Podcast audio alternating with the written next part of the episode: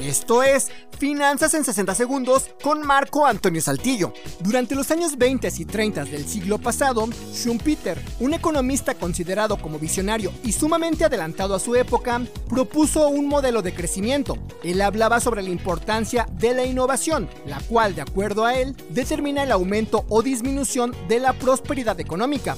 Schumpeter implementó el concepto de destrucción creativa.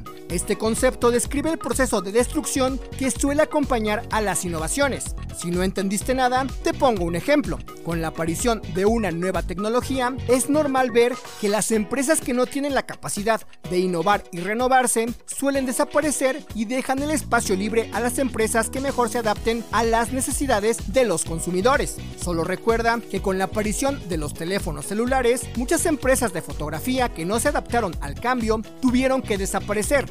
De acuerdo a Schumpeter, la innovación es la clave del crecimiento.